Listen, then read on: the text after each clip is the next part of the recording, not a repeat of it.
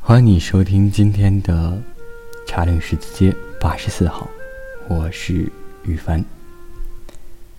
嗯，今天的这期节目呢，是将两封信函的内容合集到一期节目当中，因为这两封信的内容都比较短，而且合在一起的时间也不会很长，所以让我们来听听今天的来信和回信内容吧。哦，FPD，糟了！我刚把包裹寄走，里面主寄的是一条六磅重的火腿。我想你们应该可以自己拿去给肉贩，请他们切片后再平分给大家。不过我刚刚才发现，你们寄来的账单上头印着 B 马克思 M 科恩，他们是犹太人吗？我该火速补寄点牛舌吗？快通知我该怎么办！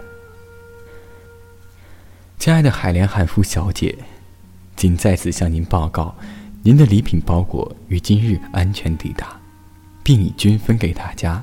而马克思先生和科恩先生则坚持只有员工均分即可，不用关照老板。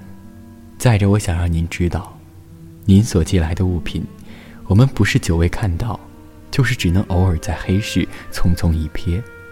您能这样子顾虑我们？实在是太亲切，也太慷慨了，我们都深怀感激。